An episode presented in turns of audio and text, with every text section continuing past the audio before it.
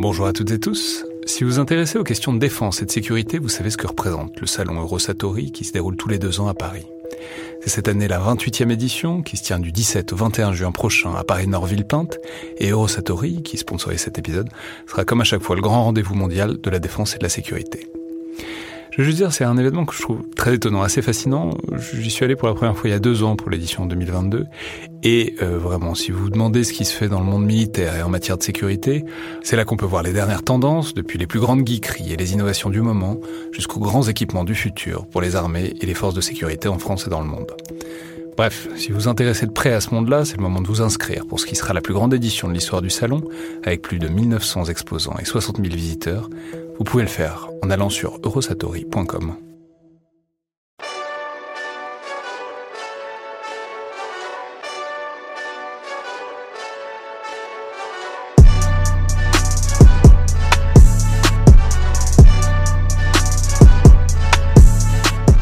Bonjour à toutes et tous et bienvenue dans le Collimateur, le podcast de l'Institut de recherche stratégique de l'école militaire, l'IRSEM, consacré aux questions de défense et aux conflits armés. Je suis Alexandre Jublin et aujourd'hui pour parler de Vladimir Poutine, du Kremlin et plus généralement euh, de la situation autour de la guerre en Ukraine évidemment, mais en se concentrant, euh, disons, sur la question vue de Moscou, j'ai euh, le plaisir de recevoir Nicolas Tenzer, enseignant à Sciences Po, surtout pour ce qui nous intéresse aujourd'hui, directeur de la publication de Desk Russie, qui est un média en ligne consacré à la Russie, qui existe depuis un peu moins d'un an, je crois. Oui, exactement, depuis mai 2021 et qui, bon, disons, traite d'informations, d'analyses de fond euh, sur la Russie et sur les pays de l'ex-bloc communiste. Je peux signaler aussi que vous avez un blog euh, personnel qui s'appelle Tenzer Strategics. Donc bonjour, bienvenue euh, dans le collimateur. Bonjour Alexandre Jublin. Alors je vais dire, pour que les auditeurs sachent donc d'où vous parlez en quelque sorte, qu'il faut peut-être préciser tout de suite par rapport au sujet dont on va traiter, que vous n'êtes pas un immense admirateur de Vladimir Poutine, disons ça comme ça, que ça date pas d'hier, et que globalement une bonne partie de vos écrits, mais comme la plupart des, contributeurs de, de Desk Russie aussi, sont des critiques virulentes, voire très virulentes, ce qui ne les empêche pas d'être documentés euh, du régime poutinien, dont vous dénoncez depuis euh, longtemps les dangers et euh, les ambitions expansionnistes, disons. Alors, il faut bien dire que c'est pas que l'histoire vous a donné raison, mais un peu quand même. Euh, et en tout cas, faut bien, faut bien dire et constater que l'anti-poutinisme est euh, devenu nettement plus mainstream sous nos latitudes euh, depuis quelques semaines et depuis le début de la guerre en Ukraine. C'est pas non plus qu'il n'y ait jamais eu de poutinolatrie particulièrement répandue dans l'opinion publique ou même dans le personnel politique français, même s'il y a évidemment des exceptions notables. Mais il est en tout cas certain que le ton a changé depuis quelque temps et que le régime russe en général et Vladimir Poutine en particulier sont catégorisés très différemment depuis fin février dans le débat public, d'une manière, disons, qui comporte plus beaucoup d'ambiguïté et d'hésitation euh, désormais, et euh, c'est bien normal. Voilà, quand on envahit un pays illégalement euh, avec des dizaines de milliers de morts, c'est un peu comme ça que ça se passe. Bref, dans tous les cas, ce qui est particulièrement intéressant, c'est de se pencher, de se focaliser sur toute cette guerre, sur toute cette séquence vue de Moscou précisément. Euh, c'est une scène que vous observez depuis longtemps et, sur la longue durée, ce qui va nous permettre euh, d'explorer un peu un angle de la question qu'on n'a pas tellement abordé jusque-là dans le podcast, à savoir la logique d'ensemble euh, d'une entreprise qui, dans son, en tout cas dans son volet qui, est la guerre en Ukraine, a largement surpris, en tout cas vu de Paris. Alors puisqu'on a un peu le loisir de prendre la question sur la longue durée pour essayer d'en saisir la cohérence, ma première question elle porterait sur euh, Vladimir Poutine pour essayer de, saisir d'où il vient. Donc ça va être très large, mais tirez euh, la question et le sujet dans le sens que vous voulez. Voilà, quand il accède au pouvoir, à peu près au moment du passage à l'an 2000, qui est-ce que c'est, Vladimir Poutine, et qu'est-ce que son parcours dit euh, de ce qu'il va devenir? Alors d'abord, euh, il faut le rappeler, euh, même si c'est bien connu maintenant, euh, Vladimir Poutine est un ancien, un ancien agent du KGB. Qui a sévi particulièrement à Dresde, donc l'ancienne Allemagne de l'Est, où il a eu un rôle extrêmement actif, évidemment de lien avec la Stasi, mais également, et c'est un point qui est assez notable, il est en tout cas fortement soupçonné d'avoir entretenu aussi des liens avec la Rote Armee Fraktion, euh, ce qu'on appelle plus communément la bande à Bader, c'est-à-dire un mouvement euh, terroriste allemand euh, qui sévissait dans ces années et dont certains crimes auraient pu, en tout cas c'est une hypothèse qui est lancée notamment dans un livre absolument remarquable par Catherine Belton, qui est une ancienne journaliste du Financial Times. Ce livre s'appelle Putin's People, les, les, gens de Poutine, et qui dit qu'il y a quand même un certain nombre de faisceaux de preuves qu'il aurait donc aidé notamment ce mouvement, au-delà des actions traditionnelles d'un agent du KGB. Il a aussi une longue histoire euh, personnel avec un certain nombre de ses proches qui ont été membres aussi euh, du NKVD, donc une ancienne officine évidemment de renseignement euh, à l'époque de, l'Union soviétique. C'est quelqu'un aussi dont la famille a été très marquée par notamment le siège terrible de, Saint-Pétersbourg, hein, qui est la ville de Vladimir Poutine. Et puis, euh, cet homme, au sortir de la guerre, euh, s'est essayé de, de, reconvertir tout en gardant des liens extrêmement... De la guerre, donc de la guerre froide, évidemment. Euh, voilà, de la guerre froide, et de, bien sûr, pardon, de, la guerre froide, bien sûr, et de l'effondrement du mur de Berlin. et donc, il s'est reconverti en gardant des liens extrêmement forts avec les anciens agents du KGB, notamment, ça fait une forme de, clan. Et il est assez vite devenu l'un des collaborateurs principaux du maire à l'époque de, Saint-Pétersbourg, euh, Sobchak. Euh, et à ce moment-là, il a euh, entretenu aussi beaucoup de liens, non seulement avec ses anciens agents, mais également avec une série d'organisations mafieuses. Euh, donc il y a un lien très ancien entre Vladimir Poutine, euh, le crime organisé et ses agents. C'est-à-dire que tous font partie en quelque sorte du même groupe, du même clan, à la fois euh, servant à détourner les richesses, à prendre possession d'un certain nombre de biens, à placer des personnes au poste évidemment très important.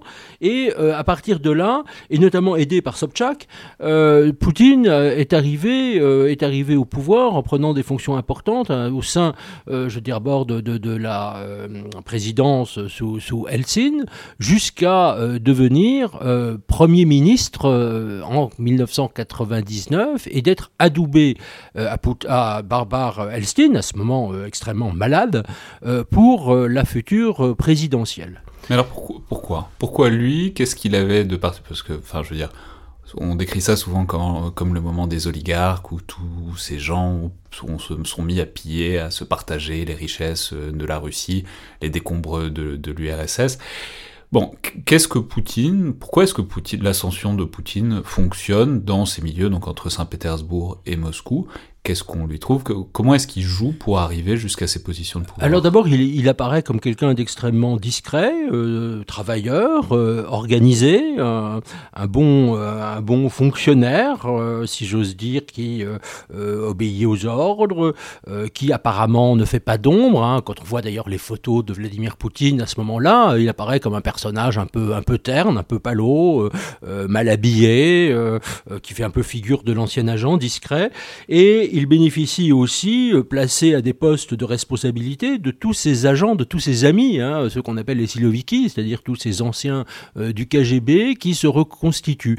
Et euh, certains autour de Boris Elstine considèrent que c'est un bon organisateur. Ce qui est assez frappant d'ailleurs, c'est une petite comparaison avec Staline. Hein. Je veux dire, Staline aussi, d'ailleurs, dans sa prise de pouvoir après, après Lénine, apparaissait aussi comme cette espèce de, fonctionnaire doué, compétent, capable de, de, de faire les choses, de mettre les choses en ordre dans ce bazar qu'était, il faut le rappeler, euh, cette fin de présidence euh, Yeltsin avec des clans euh, qui, se battaient pour, disons, mettre la main sur les richesses du pays. Et lui, il apparaît, à tort évidemment, et beaucoup de ceux qui l'ont poussé après s'en sont mordus en quelque sorte les doigts, comme une sorte de, de fonctionnaire discipliné qui finalement, comme il avait un rang, certes, d'officier supérieur, mais quand même pas de, de, de général, c'était pas une figure proéminente du KGB, quelqu'un sur lequel, euh, je dirais, on pourrait avoir une certaine emprise, voire qu'on pourrait manipuler.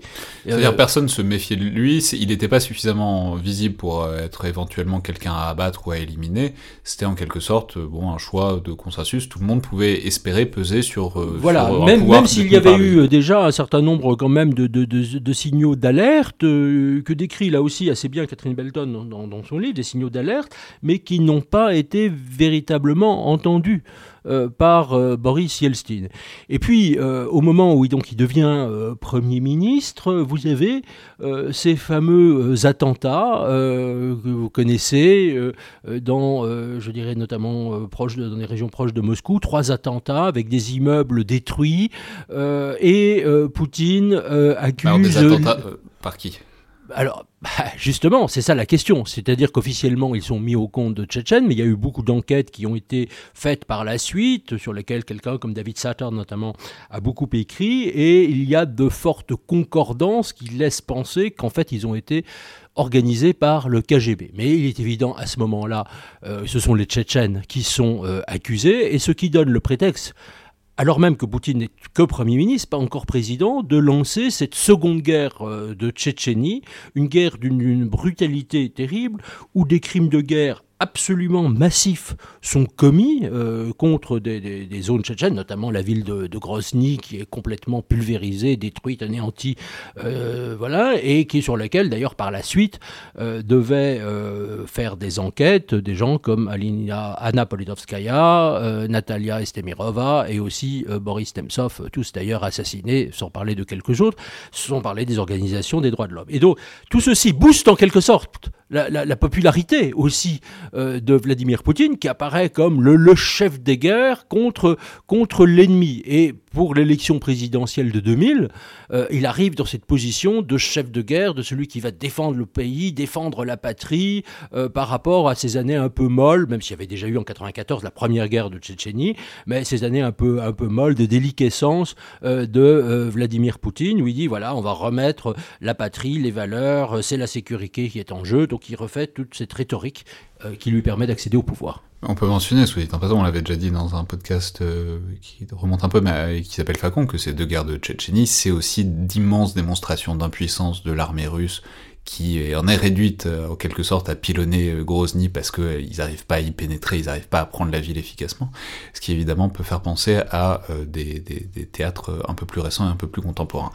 Non mais c'est un point très important, parce que par exemple si on prend Alep, euh, aujourd'hui euh, Mariupol en Ukraine, mais enfin Alep en Syrie, ça a été euh, vraiment quelque chose de très répétitif, si j'ose dire, par rapport à Grozny, effectivement, avec des frappes aériennes indiscriminées. Il s'agit d'éliminer tout le monde, de tuer, de tuer, de tuer, parce que précisément, on ne peut pas faire d'opérations ciblées. L'armée russe, vous l'avez rappelé très justement, on est incapable de faire des opérations ciblées sur des zones qui auraient été occupées par des combattants tchétchènes à l'époque. Alors, on arrive donc à ce moment de prise du pouvoir, cette élection euh, de l'an 2000, mais alors, bon, c'est le chapitre suivant, mais comment est-ce qu'il s'organise ce pouvoir poutinien Donc vous nous avez décrit en, quelque sorte les réseaux de l'ascension autour de ces anciens du KGB. Puis ensuite, une fois qu'il est, euh, j'allais dire calife à la place du calife, mais plutôt tsar à la place du tsar en l'occurrence, euh, mais justement d'ailleurs on ne devient pas tsar en une nuit, on, peut devenir président, mais ensuite il faut consolider ce pouvoir, il faut établir une emprise sur la société, sur l'appareil politique russe. Comment est-ce qu'il comment est-ce qu'il procède? Disons quels sont les réseaux quels sont les, quel est l'appareil de pouvoir qui se met en place à ce moment-là Vous avez en fait, j'allais dire, deux appareils de pouvoir euh, un tout petit peu distincts. C'est-à-dire que d'un côté, vous avez un certain nombre de réformateurs euh, réputés libéraux qui arrivent au pouvoir, aux manettes, euh, à l'économie, pour, soi-disant, remettre un peu de l'ordre. très vite, d'ailleurs, Poutine va bénéficier d'une hausse assez notable du prix des, des matières premières, notamment, évidemment, gaz et pétrole, ce qui lui donne aussi une assise économique et qui lui permet de présenter aussi Moscou puis Saint-Pétersbourg euh, comme des vitrines économiques euh, avec une transformation.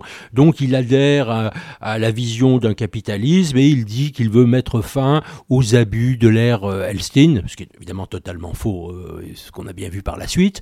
Donc il a quelques modernisateurs, si vous voulez, dans les milieux économiques, tout en renforçant évidemment par ailleurs l'emprise d'un certain nombre de ces personnes à lui euh, les anciens Siloviki, les anciens agents du KGB qui contrôlent évidemment de plus en plus euh, euh, l'appareil de sécurité. Il met en place déjà, même s'ils ne sont pas totalement dominants au début, des médias qui sont à la solde du pouvoir. Et c'est-à-dire qu'il y a un troisième cercle, qui est le cercle des fameux oligarques, dont certains après d'ailleurs se séparent de Poutine et connaissent un sort fatal pour une série de raisons, pensez à Berezovski notamment. mais il met en place tout un réseau d'oligarques à qui il euh, donne en quelque sorte la clé des grandes entreprises russes qu'ils vont démanteler, qui sont des entreprises en fait qui ont pu prospérer à un certain moment, pas toujours au début de manière parfaitement euh, évidemment licite, hein, il va sans dire, euh, à l'époque de l'ère Helsin.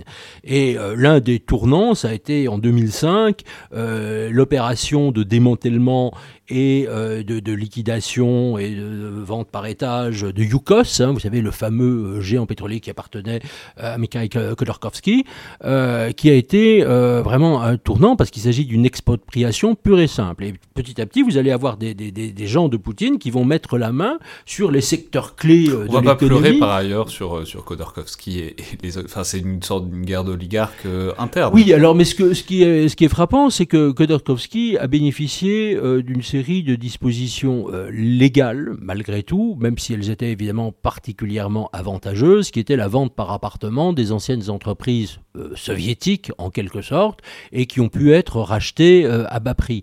Là, on a quelque chose qui change avec Poutine. C'est-à-dire que sous Helsinki, c'est une sorte de désordre organisé qui, laissait prise à tous ces oligarques.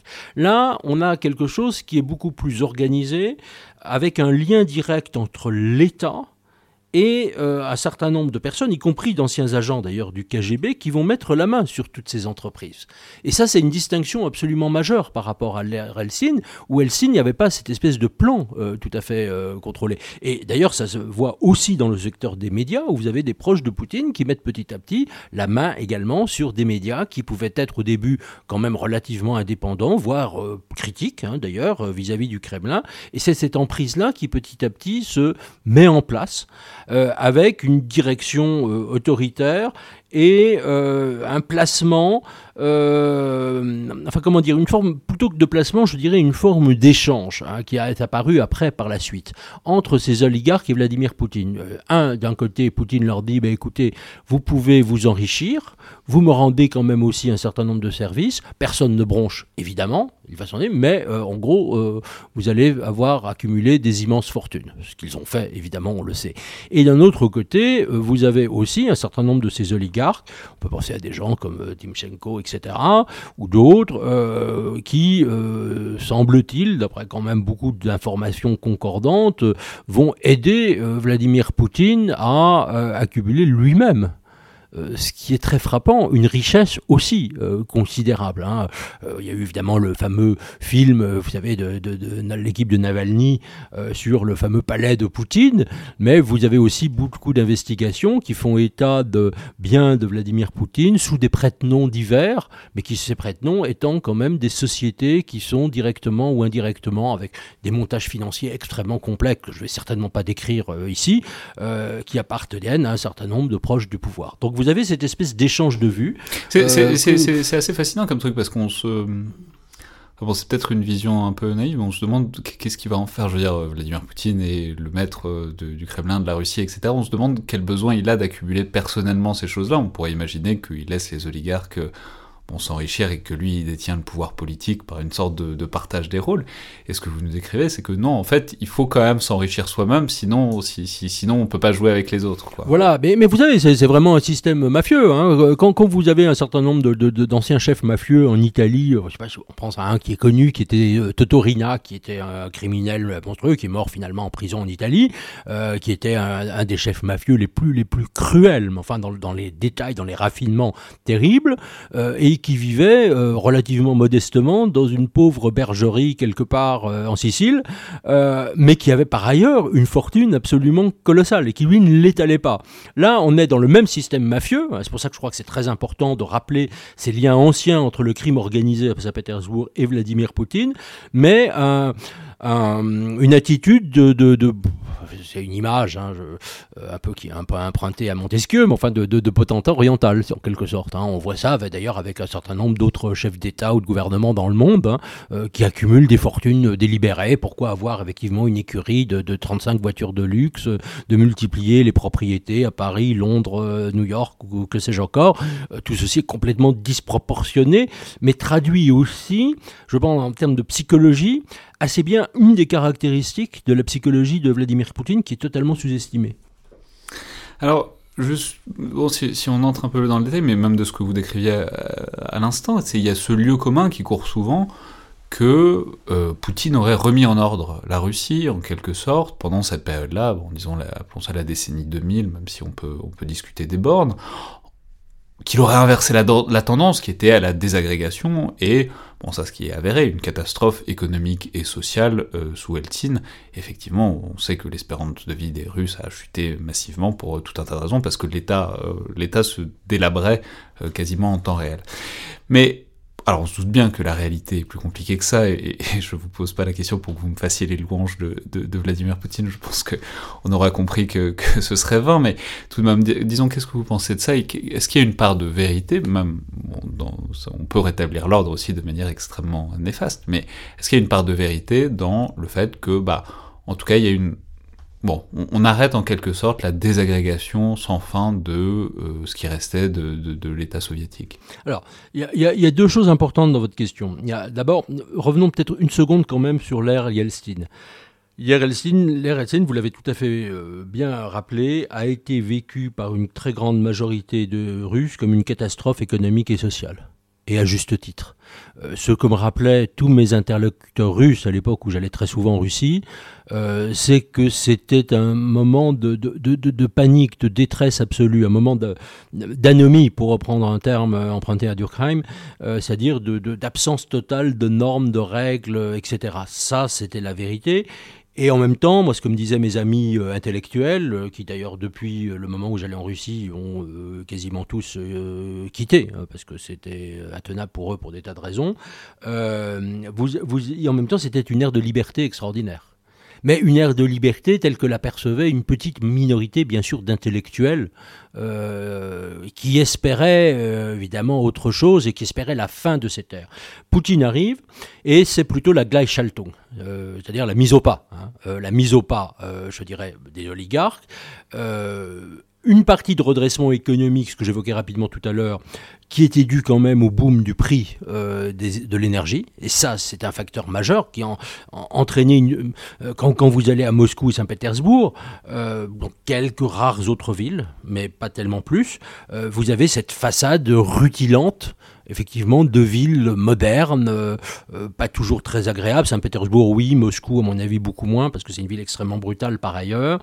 Euh, d'ailleurs, la disparition aussi des, certains vieux quartiers de Moscou qui ont été rasés au, profit d'immeubles dont le prix au mètre carré, d'ailleurs, envie largement celui de Londres ou de New York. Hein, c'est aussi une des réalités. et sur le plan, effectivement, législatif, formellement en tout cas, beaucoup plus de règles. Et un fait simple, c'est que les fonctionnaires étaient payés mal, euh, mais en tout cas qu'il y avait aussi beaucoup pour eux de capacité de s'enrichir autrement. Euh, et donc un boom de l'économie, mais avec une limite quand même très puissante. Euh, c'est que si vous regardez ce qu'on pourrait appeler, disons, l'économie réelle du pays, c'est-à-dire le tissu notamment des petites entreprises, des PME, il est dans un état absolument catastrophique. C'est-à-dire que vous avez des géants euh, des matières premières qui, elles, ont, ont permis à partie, je dirais, de cette prospérité très relative de l'économie russe, hein, parce que hein, le PIB, c'est un, peu au-dessus de l'Espagne, hein, donc c'est quand même pas très élevé. Le PIB par tête est quand même désastreux. Vous avez une grande pauvreté qui croît aujourd'hui en Russie, qui est considérable, une espérance de vie qui rechute. Euh, on l'a vu aussi avec la crise de la Covid-19, un bilan euh, d'environ un million de morts, donc euh, par tête d'habitants, un des les pire qui soit, euh, le maintien de, morts aussi euh, prématurées dues à l'alcoolisme, au sida aussi, ce qui est un facteur très, très ignoré, je dirais, en Russie. Euh, donc vous avez en fait une économie totalement, totalement duale, en quelque sorte. Oui, mais en même temps, on peut dire que les PME, ça devait partir d'assez bas. Enfin, je veux dire, avec la chute de l'URSS, c'est... Oui, mais c'est-à-dire qu'il n'a pas du tout reconstruit les bases de l'économie. de même, ça, il n'a pas construit les bases d'une économie libérale, d'une économie libérale, mais avec tout ce que ça vaut aussi en termes d'infrastructures d'infrastructures, d'infrastructures routières, d'infrastructures urbaines. C'est-à-dire que dès que vous sortez de certaines grandes villes, euh, le pays apparaît comme un pays vraiment pauvre presque comme un pays du tiers-monde. Euh, et un niveau de vie euh, aussi, encore une fois, extrêmement, euh, extrêmement bas, extrêmement catastrophique, des, gens en perdition, des écoles qui, qui, sont dans un état de délabrement terrible, une grande partie des élites, il faut jamais l'oublier, qui a fui le pays, je n'ai plus tous les chiffres en tête, mais l'exil des Russes, et notamment des plus capables, est considérable, une fuite des capitaux, évidemment absolument monstrueux, c'est-à-dire des, capitaux évidemment qui ne s'investissent pas en Russie, alors bien sûr largement de la part de ces oligarques, mais aussi d'un certain nombre euh, d'autres personnes, euh, une classe moyenne en fait qui, n'existe pas, aussi pour une raison très simple, ou qui existe peu, euh, parce que cette classe moyenne aurait représenté une opposition en quelque sorte de choix, quelque, quelque sorte naturelle à Vladimir Poutine. Et avoir une grande société avec une grande classe moyenne, c'était aussi un danger pour le pouvoir de, Vladimir Poutine. Donc on n'a pas du tout un scénario à la chinoise. On n'est pas du tout dans ce, dans, ce type de système de boom économique. Euh, et on a plutôt tous les indicateurs sur le moyen terme, ce que j'avais déjà écrit dans un bouquin euh, qui était paru en 2011. Euh, on a plutôt tous les indicateurs d'un affaiblissement durable de la Russie. La Russie, comme grande puissance, est condamnée à une échéance, je ne pourrais pas dire de 20 ans ou de 30 ans, à disparaître du monde comme grande puissance. Et ce que l'on voit aujourd'hui, on va y revenir certainement, euh, disons, des difficultés ou des malheurs de l'armée russe euh, en Ukraine, euh, une, relativement bonne nouvelle, il n'y en a pas beaucoup quand même pour les Ukrainiens, mais enfin, quand même tout ce qui apparaît à travers cela, à travers la désorganisation, la corruption, l'absence de logistique, c'est aussi un signe de cette faillite, en quelque sorte, du pays. Подрался, наглотался какой-то мути. Он так меня достал,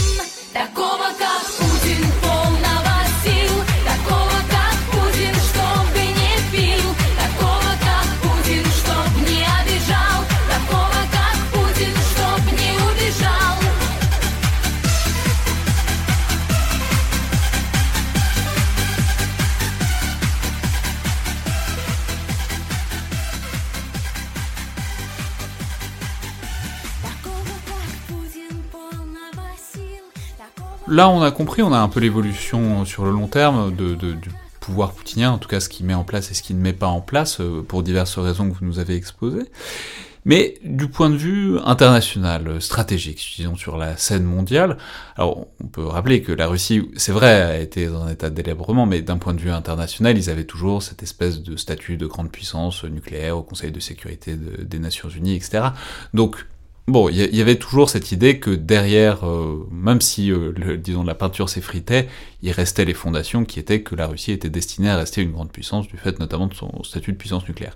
Mais ça n'empêche pas que dans les relations internationales, bah, on, a vu que on est aujourd'hui à la fin, disons, de cette évolution, mais on a vu qu'il y a eu une évolution, euh, voilà, au cours des années 2000 et puis 2010 de une Russie qui réapparaît de plus en plus affirmative, de plus en plus vindicative, qui se déclare menacée, qui en tire euh, des conséquences et qui fait des gestes euh, ouvertement hostiles envers en tout cas euh, le bloc occidental. Est-ce qu'on peut trouver un point de départ, un, un shift en quelque sorte dans ce positionnement poutinien? Est-ce que euh, c'est, euh, par exemple, on parle parfois du discours de Munich, où Vladimir Poutine déclare que la Russie est menacée, ou peut-être de la guerre en Géorgie, ou avec les déclarations de, candidature de la Géorgie et de l'Ukraine à l'OTAN.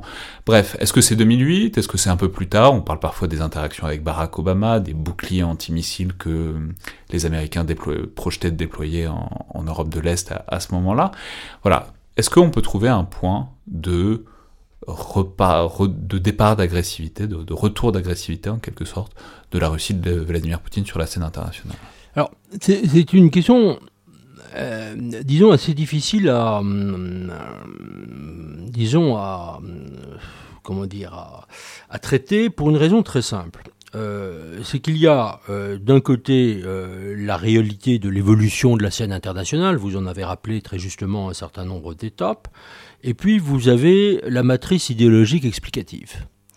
Pour moi, la matrice idéologique explicative, euh, ça reste quand même, et vous pouvez reprendre certaines déclarations déjà de Vladimir Poutine euh, en 2000 qui n'ont pas euh, fait la une des médias, comme le discours du 10 février 2007 à Munich, qui montrent déjà que vous aviez cette envie de revanche manifeste, et aussi ce propos de destruction et en tout cas d'absence totale euh, de préoccupation des règles du droit international, euh, des droits de l'homme, de la question des frontières. euh, voilà. Pour moi, la matrice explicative, elle est quand même dans la Seconde Guerre de Tchétchénie.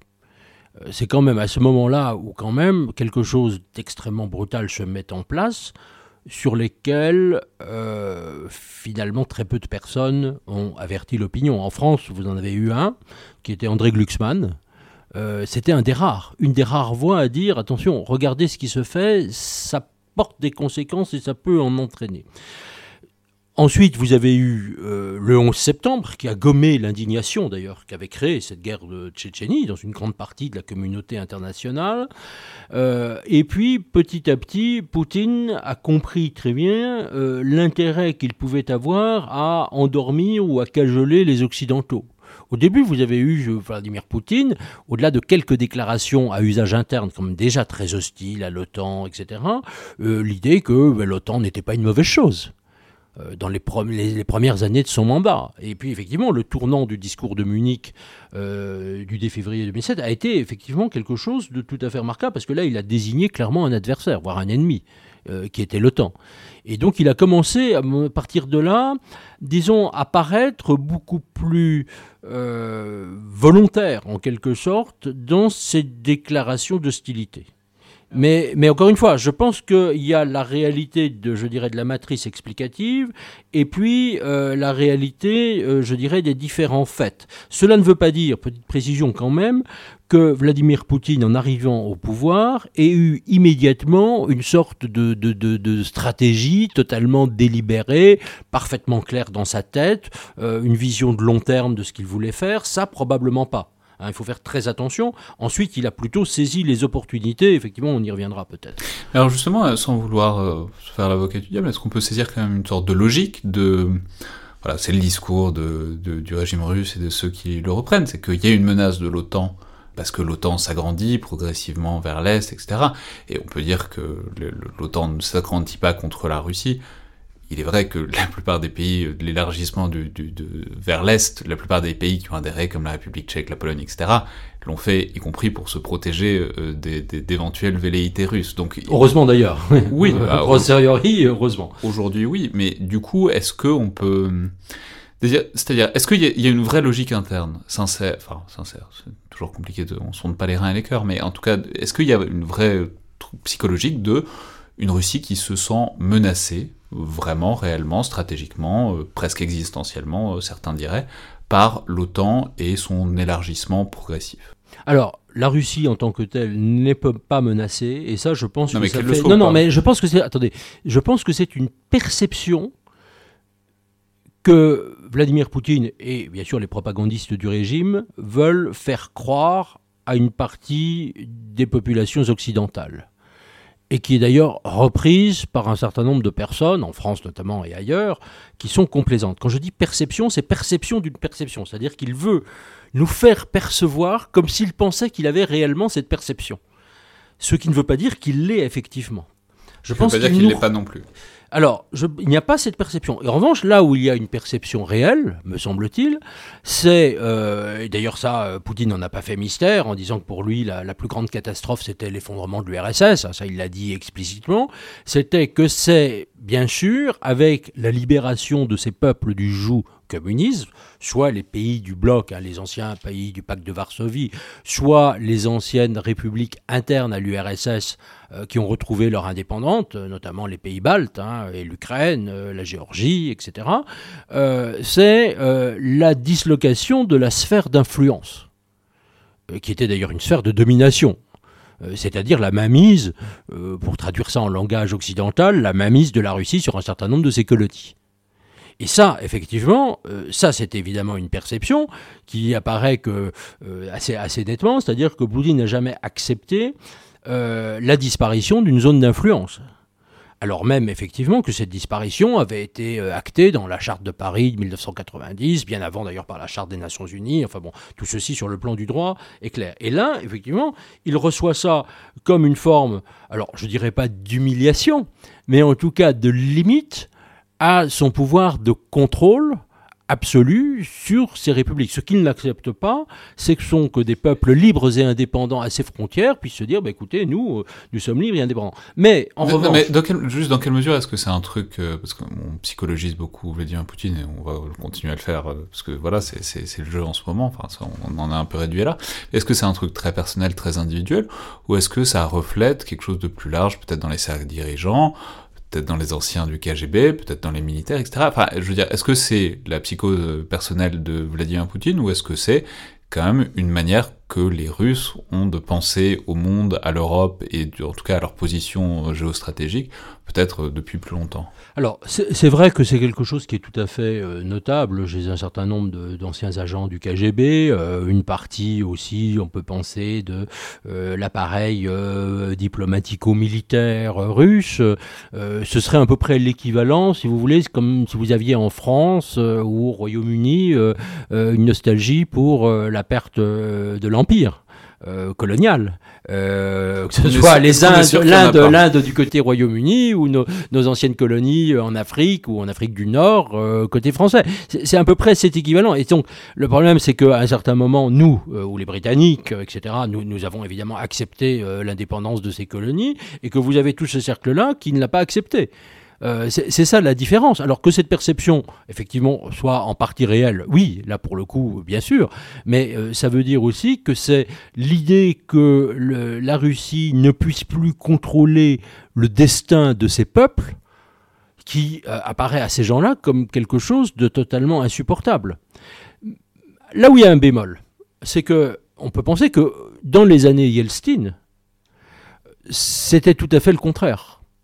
C'est-à-dire que Yeltsin a parfaitement accepté, euh, Gorbatchev avec certainement beaucoup plus de réticence, mais Yeltsin certainement, euh, la disparition de cette zone euh, d'influence et la concentration sur la Russie. Mais quand Elstine a signé l'acte fondateur de l'OTAN euh, avec l'OTAN en 97, euh, il y avait quand même aussi l'idée que euh, ben, un jour la Russie pourrait avoir avec ceux qu'on appelle les alliés, hein, que ce soit d'ailleurs les, États-Unis ou le Canada et évidemment les pays européens membres de l'OTAN, une relation de coopération. Euh, il ne faut pas oublier aussi qu'à cette époque, euh, et dans les premières années de Poutine, euh, aussi l'Europe a apporté considérablement à la Russie. La Banque européenne de reconstruction et développement a considérablement investi. C'est-à-dire que l'Europe et l'OTAN ont joué avec l'idée que on pouvait entraîner la Russie avec soi dans une attitude coopérative. Et c'est précisément cette coopération, mais qui eût supposé une évolution du régime russe vers plus de démocratie, qui a été refusé par Vladimir Poutine. C'est-à-dire que ce que Poutine refuse, c'est non seulement euh, la perte de cette zone d'influence, mais aussi l'idée qu'il puisse y avoir des démocraties libres de choisir leur destin euh, à ses côtés, à ses portes. C'est aussi ça, si vous voulez. C'est-à-dire qu'on ne peut pas faire abstraction, si vous voulez, de cette idée-là, du contexte politique qui est le profond illibéralisme euh, du maître du Kremlin. Ce que j'allais dire, c'est est-ce qu'on peut euh, relier ça à, disons, des catégories plus fondamentales de représentation géostratégique? Typiquement, on voit quand... Il suffit d'écouter 20 minutes euh, Vladimir Poutine pour comprendre que le, truc des, petits pays, il comprend pas trop, quoi. Enfin, le, truc qu'il y ait des pays qui se, gouvernent eux-mêmes et qui choisissent eux-mêmes d'adhérer à l'OTAN, à l'Union Européenne ou pas, c'est pas pas un concept qui lui parle beaucoup, et pour lui, c'est... d'ailleurs c'est pas le seul, hein, même dans le paysage politique français, pour lui c'est bah, soit les États-Unis, soit la Russie, soit éventuellement l'Union Européenne, mais même ça, ça, lui- parle pas trop. En tout cas, on a l'impression qu'il perçoit, et probablement autour de lui aussi, le monde en grand bloc et en grande puissance hégémonique, et que euh, en fait c'est, les seuls acteurs qui comptent vraiment, et ensuite les autres pays s'agrègent euh, en fonction, en quelque sorte, de la puissance d'attraction presque presque physique, quoi, comme de, presque gravitationnelle de ces grands blocs. Est-ce que, est-ce que ça vous paraît juste, disons, comme manière de caractériser les choses, ou est-ce que c'est plus compliqué, il y a aussi du cynisme, de la, de la mauvaise foi, ou est-ce que c'est vraiment une manière de, de percevoir les choses, quoi? Alors, je pense qu'il y a un peu des deux. Euh, D'abord, il y a ce mépris pour euh, ce que Milan Kundera appelait les petites nations. C'est parfaitement évident. Euh, il y a aussi euh, une partie de cynisme euh, dans la mesure où cela cache une volonté absolue de domination. Ce qui est certain, c'est qu'effectivement, Vladimir Poutine considère qu'il y a les nations qui importent et celles qui n'importent pas, mais je peux dire que dans une partie du monde politique, parfois même militaire, disons-le, en France, il y a aussi la même tendance.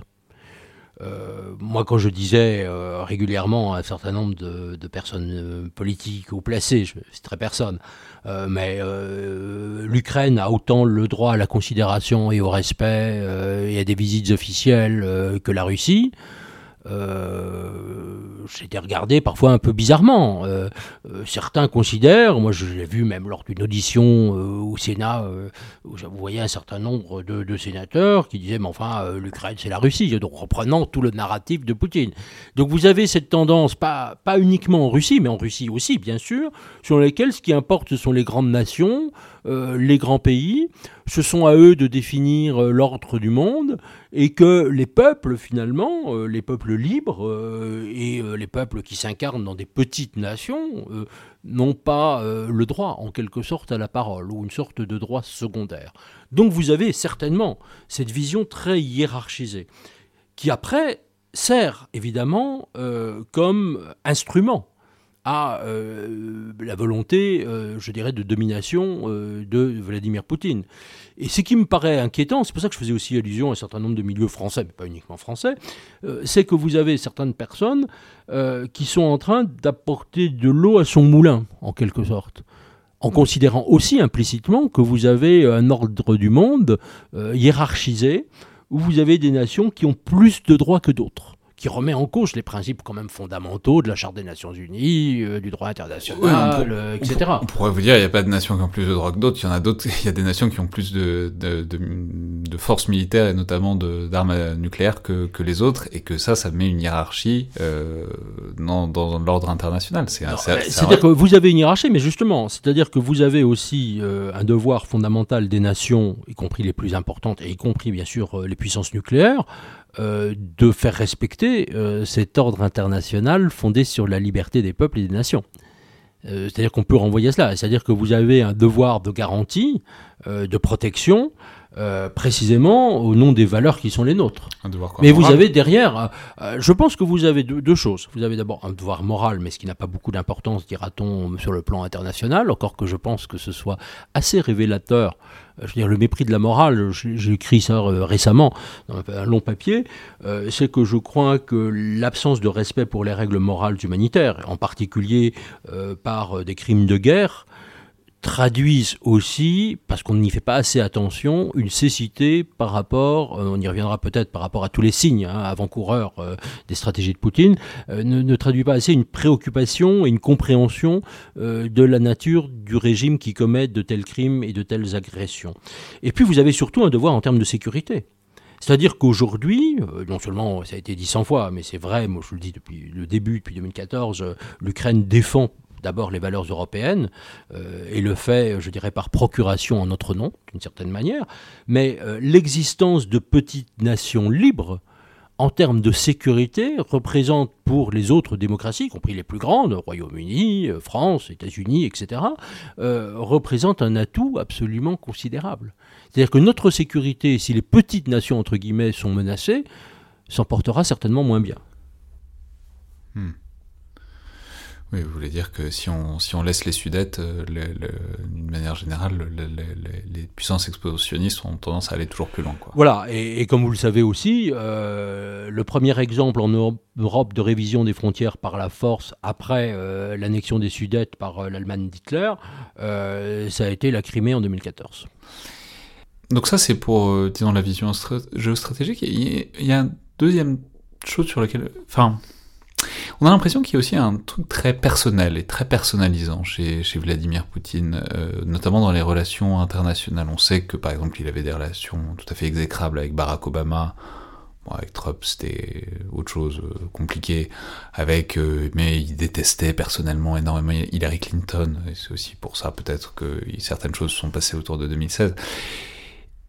Et mais je, je pensais, enfin c'est presque une intuition, mais en- quand on voit même la manière dont ils ont essayé de procéder en Ukraine, avec l'idée que bah, il suffisait de frapper à la tête, peut-être de renverser euh, le pouvoir de Zelensky, et que bah automatiquement l'Ukraine tomberait tout entière euh, en quelque sorte dans le giron russe, ce qui est euh, un truc étonnant parce que quand on quand on se renseigne un peu sur l'Ukraine, on voit que s'il y a bien un pays où le pouvoir central a peut-être pas une importance énorme, notamment le pouvoir politique central parce qu'il est décrédibilisé depuis des décennies maintenant, c'est probablement l'Ukraine et que c'est pas tellement le, le pouvoir central a pris l'importance depuis, mais traditionnellement c'est pas là que se tient le qu'est le pouvoir politique en Ukraine. Bref, est-ce que est-ce que ça vous paraît aussi être quelque chose de caractéristique de sa vision des choses, notamment internationale, ce fait qu'on on discute entre, grands, entre responsables politiques, et puis que euh, les nations suivent euh, leur cher leader en quelque sorte? Oui, alors je pense qu'il y a effectivement cette vision inspirée par la fameuse verticale du pouvoir hein, qui caractérise euh, bien sûr euh, le système euh, qu'a mis en place Vladimir Poutine. Il y a cette idée que de toute manière les, les peuples n'ont pas le droit à la parole et donc ça le, conduit aussi à totalement négliger et à minimiser ce pouvoir des, pe- des peuples. Je pense pas que le facteur de haine personnelle d'ailleurs pour un certain nombre de dirigeants euh, soit un élément majeur de sa stratégie internationale. Je ne rentrerai pas dans des considérations psychologiques. Beaucoup l'ont fait, ont essayé de faire une psychanalyse de Poutine, mais enfin tous les psychanalystes vous diront qu'une vraie psychanalyse, ça se fait en tête à tête avec quelqu'un sur un divan. Euh, là, c'est c'est pas le cas, on le voit mal d'ailleurs allongé sur un divan. Mais euh, je pense que ce ne sont pas les questions des relations personnelles ou des aigreurs personnelles qui importent. Je pense que c'est vraiment non seulement une clé de compréhension du monde, mais une clé de compréhension euh, qui a des résultats dans l'action et qui se traduit aussi sur le plan idéologique. C'est-à-dire que effectivement, les peuples, que ce soit le peuple ukrainien, euh, le peuple bélarusse ou, ou le peuple russe lui-même, d'ailleurs, faut pas l'oublier quand même celui-là, euh, n'ont strictement aucune importance aux yeux aux yeux de Vladimir Poutine. Euh, les gens n'existent pas. C'est d'ailleurs pour ça qu'il peut aussi facilement les assassiner et commettre les crimes de guerre massifs euh, qu'il a commis euh, depuis 22 ans quand même. Depuis 22 ans. faut jamais l'oublier. Ça traduit aussi, c'est quand même ça, cette vision du monde. C'est une vision qui est intimement liée au crime, dès ces premières années que je décrivais tout à l'heure, mais qui traduit aussi, je pense, une, une Weltanschauung, comme on dit, c'est-à-dire une vision du monde qui, qui lui est propre, où, où les personnes, les personnes n'ont aucune importance. Et c'est aussi ce facteur d'éloignement euh, complet avec nos valeurs euh, telles qu'on les défend en Europe et dans les démocraties qui apparaît très frappant à cet égard. Et comment est-ce que est-ce qu'on pourrait caractériser la manière qu'il avait, en tout cas jusqu'à l'Ukraine, peut-être même euh, ici y compris l'Ukraine, de s'y prendre? C'est-à-dire quels sont les, les outils Comment dire?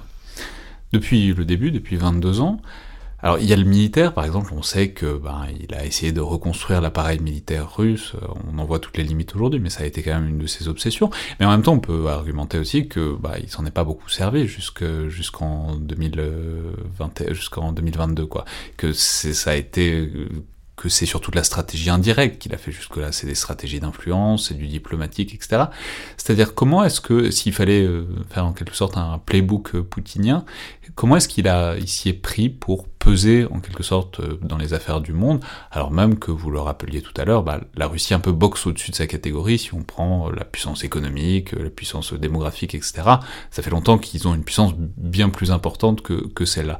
Donc que- quels ont été, disons, les outils et les leviers de Vladimir Poutine depuis une vingtaine d'années? Alors, il y en- a, il y en a plusieurs. Effectivement, vous avez raison d'abord de le rappeler sur le plan militaire. Euh, L'armée s'est considérablement modernisée en termes, euh, je dirais, de, technologie militaire. euh, notamment pour des armes de haute précision, des missiles, un certain nombre, je dirais, de toute la composante nucléaire, hein, aussi, aussi bien tactique que stratégique, qui a été euh, très fortement, et d'ailleurs la, part euh, en termes de PIB dévolue à l'armée est absolument considérable par rapport à n'importe quelle autre euh, nation. Ah c'est-à-dire que aussi, faut savoir que c'est aussi la société, la société, pardon, l'économie, le peuple russe qui ont été sacrifiés. euh, en raison, je dirais, de cette expansion militaire. Le, le militaire est un instrument. Alors, le militaire, c'est un instrument quand même qui a beaucoup servi. D'abord, il a servi quand même en Géorgie, enfin, Tchétchénie d'abord, mais enfin, il a servi en, Géo- en Géorgie. euh, de manière massive, puisque quand même vous avez 20% du territoire géorgien est tou- toujours occupé aujourd'hui. Vous avez aussi toujours euh, des forces russes, alors c'est un petit, petit pays pour le coup en Moldavie, hein, dans la région de Transnistrie, Euh, et la Syrie. La Syrie, ça a été quand même un terrain d'expérimentation des armes absolument massif. C'est-à-dire que, d'ailleurs, euh, les militaires russes l'ont dit, le ministre de la Défense russe, Shoigu, euh, l'a dit clairement, ça a été un terrain d'essai de nouvelles armes. Ils ont essayé. Alors, sauf que là, vous n'aviez pas de force au sol russe, puisque c'était plutôt les Iraniens qui étaient des forces au sol, évidemment les, les, sbires d'Assad. Euh, mais euh, en termes de, de- capacité de frappes aériennes et de missiles, ça a été quand même extrêmement, extrêmement marqué, extrêmement, extrêmement puissant. Euh, je rappellerai d'ailleurs toujours qu'en Syrie, finalement, l'armée russe a tué elle-même, je ne parle même pas des crimes contre l'humanité d'Assad, plus de civils syriens que même Daesh. Euh, c'est un point quand même qu'il faut toujours rappeler. Il ne faut jamais oublier ce, facteur-là. Alors, en termes, en revanche, de stratégie, vous aviez cette composante militaire, vous avez eu toute la composante, euh, vous en avez euh, déjà parlé euh, dans le collimateur, mais toute la composante de désinformation et de guerre de l'information, qui a été quelque chose de massif et qui s'est mis en place surtout après la guerre de Géorgie. Été d'ailleurs reconnu par euh, la grande patronne de Roche-à-Touté, Marguerite Simonian, euh, qui a dit clairement qu'il y avait eu de telles erreurs dans- en Géorgie sur ce monde de l'information qu'ils ont boosté complètement cette, euh, cette, cette guerre de l'information, qui lui ont aussi dévolu des moyens absolument considérables et toujours en augmentation, avec euh, des effets réels, on va peut-être pas y revenir dans l'immédiat, euh, sur la population. Ça a été quelque chose de très fort. Mais je pense que l'instrument essentiel de Poutine, ça a été l'instrument diplomatique. C'est-à-dire que, en fait, on peut dire que depuis 22 ans, Poutine a toujours gagné ses guerres.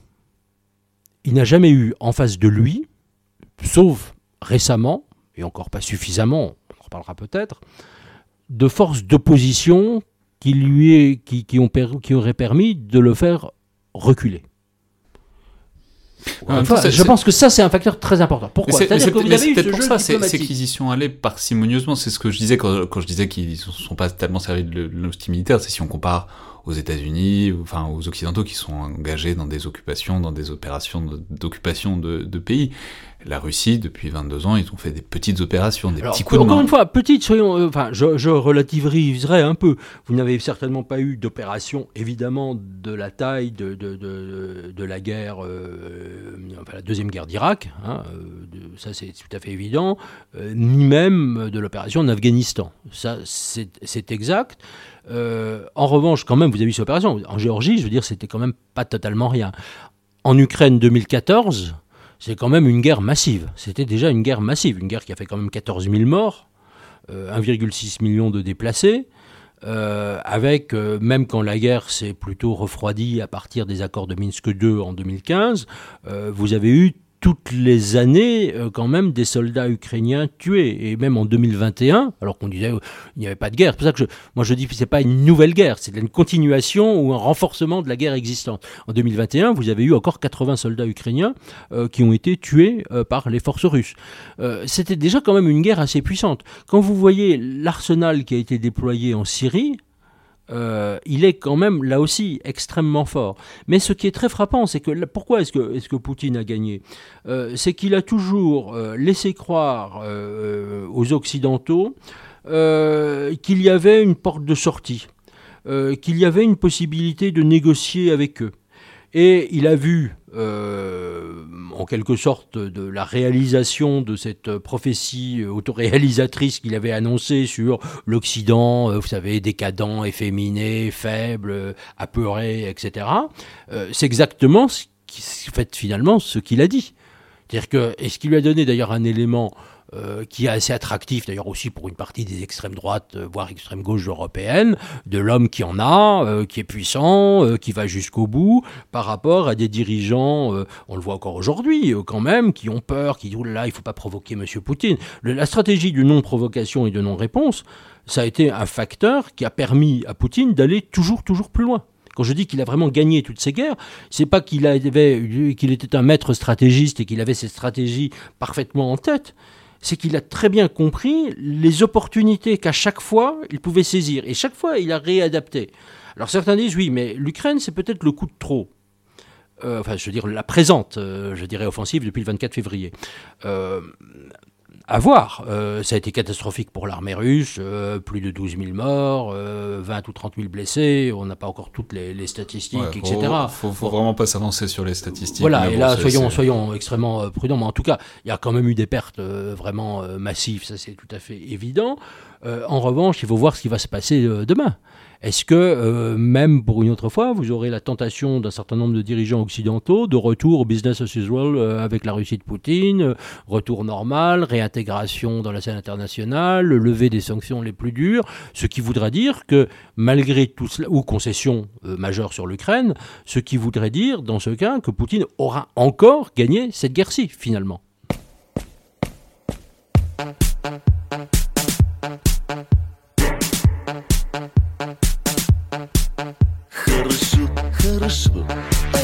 Run freaking show.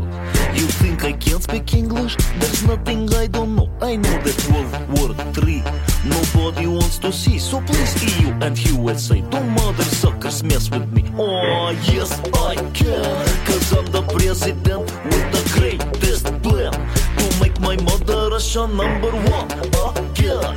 And by the way, I hit better than Jackie Chan. I'm gentleman. Do you want peace or you want a piece of me? I got gas, you see. Don't play games